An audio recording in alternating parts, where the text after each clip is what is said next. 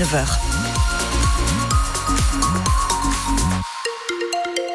Les infos, Yann Lasténat, un mot sur euh, la circulation. Attention, gros bouchon sur la départementale 338 depuis la base jusqu'à Saint-Saturnin en raison de la mobilisation des agriculteurs. On va y revenir après les infos. La météo, Yann C'est gris et brumeux ce matin. Ce sera nuageux cet après-midi sur l'ensemble du département. 9 à 10 degrés en ce moment. Météo France prévoit un petit degré de plus pour les maximales cet après-midi les agriculteurs sartois restent mobilisés. Et oui, ils bloquent depuis euh, hier soir les autoroutes de la Sarthe. Quatre barrages en tout sur la 81 au péage de Joué en Charny dans le sens euh, Rennes-Le Mans, sur la 28 au niveau de Beaumont-sur-Sarthe et d'Écomois, et puis sur la 11 à Conéré dans le sens Paris-Le Mans. Parmi les manifestants sur ce euh, barrage, il y a Pascal Clément, producteur de lait à Saint-Corneille. On a une trentaine de tracteurs et hier soir nous étions 70-80 personnes. On a assuré rapidement les rotations pour la nuit et euh, bien entendu la journée d'aujourd'hui dans l'objectif de durer dans ce blocage. Les camions sont déviés et nous opérons depuis euh, le milieu de la nuit un contrôle au péage, puisque bien entendu tous les camions venant de, Paris sont, euh, sont déviés et sont contraints de sortir de l'autoroute.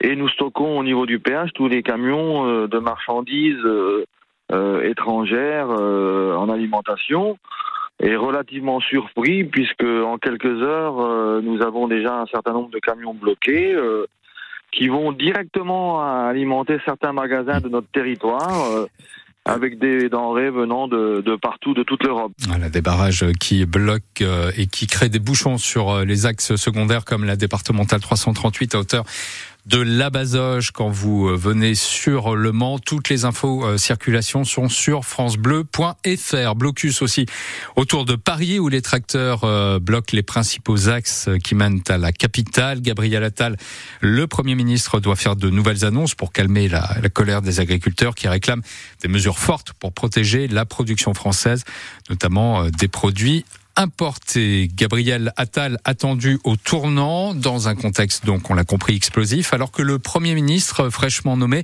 doit prononcer cet après-midi à 15h à l'Assemblée nationale sa déclaration de politique générale où il exposera son programme. Il sera question d'éducation, de sécurité, de pouvoir d'achat, de santé et donc de crise agricole. Le Fenouil réagit après les propos d'un agriculteur hier matin sur France Bleu. C'était lors du barrage filtrant mis en place à l'est du Mans. Les agriculteurs ont vérifié la marchandise des camions et selon eux, ils ont trouvé des haricots en provenance du Maroc et commandés par Le Fenouil pour ces magasins bio de l'agglomération Mancelle. C'est faux, répond la directrice du Fenouil. Ce n'est pas la saison des haricots frais et les conserves du Fenouil sont françaises. Un incendie a détruit une maison hier à Tresson, près de Saint-Calais.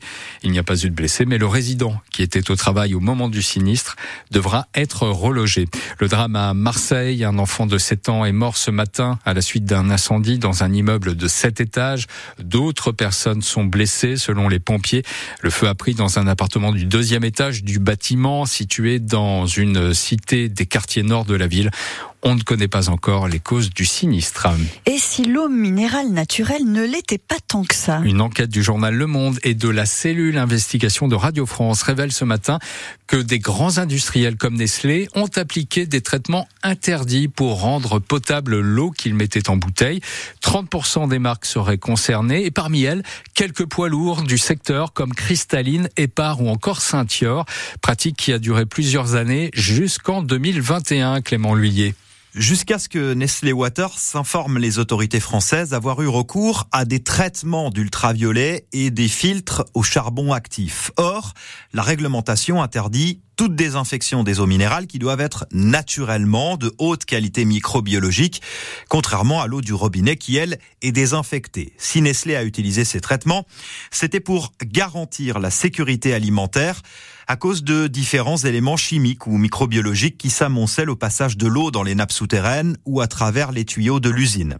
L'entreprise assure avoir mis fin à ces traitements et être euh, maintenant en pleine conformité avec le cadre réglementaire applicable en France. Sans préciser combien de temps cela a duré, ni si des sanctions ont été infligées pour ces manquements.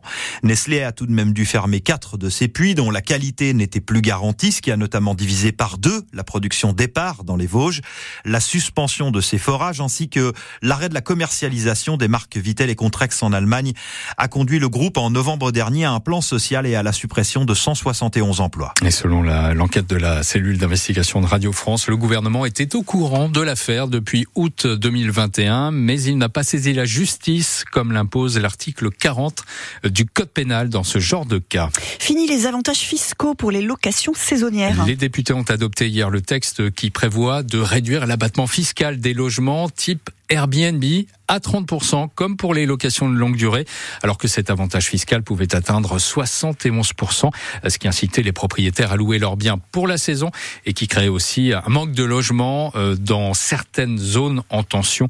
Le texte doit maintenant passer devant les sénateurs.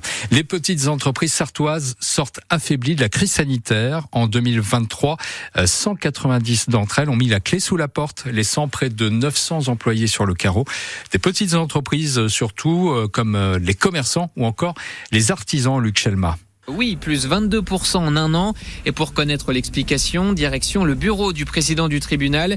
Si l'inflation n'aide pas, la cause principale, selon Christian Bagnot, c'est la fin du quoi qu'il en coûte suite au Covid. En 2020-2021, les entreprises étaient perfusées par les aides. Donc ce qui se passe, c'est que les entreprises qui étaient fragiles en 2020, 2021, voire 2022 ont pu tenir. Puis en 2023, ben, elles peuvent plus faire face parce que les aides devant être remboursées, ben, elles sont obligées de fermer. 90% des entreprises concernées par les procédures sont des TPE et PME, ajoute Victor Jeuneste, greffier du tribunal de commerce du Mans. Et voilà les secteurs les plus touchés. Hébergement, restauration. On sent que les, Français euh, limitent leurs dépenses, euh, on va dire, superflues ou loisirs. Également l'information et la communication. Donc ça, c'est lié aussi euh, à des événements qui n'auraient pas lieu car les entreprises sont vigilantes sur leur budget. Et enfin, surtout, le secteur de l'immobilier, la construction. On a vu avec la hausse des taux d'intérêt et un certain nombre de dispositifs fiscaux qui s'arrêtent, une chute dans le secteur. Autre constatation, les procédures de liquidation judiciaire sont plus nombreuses qu'avant, car selon le président du tribunal, beaucoup de chefs d'entreprise attendent trop longtemps avant de faire appel à la justice. Et le nombre de liquidations judiciaires a encore augmenté euh, en janvier. 80% euh, des dossiers ouverts sont des liquidations judiciaires contre 20% de redressement. Et malgré tout, la Sarthe s'en sort mieux que les départements voisins. Un temps brumeux et gris aujourd'hui. Oui, on va garder les nuages toute la journée. Très peu d'éclaircies dans le ciel sartois. Du brouillard encore par endroits ce matin. Et on a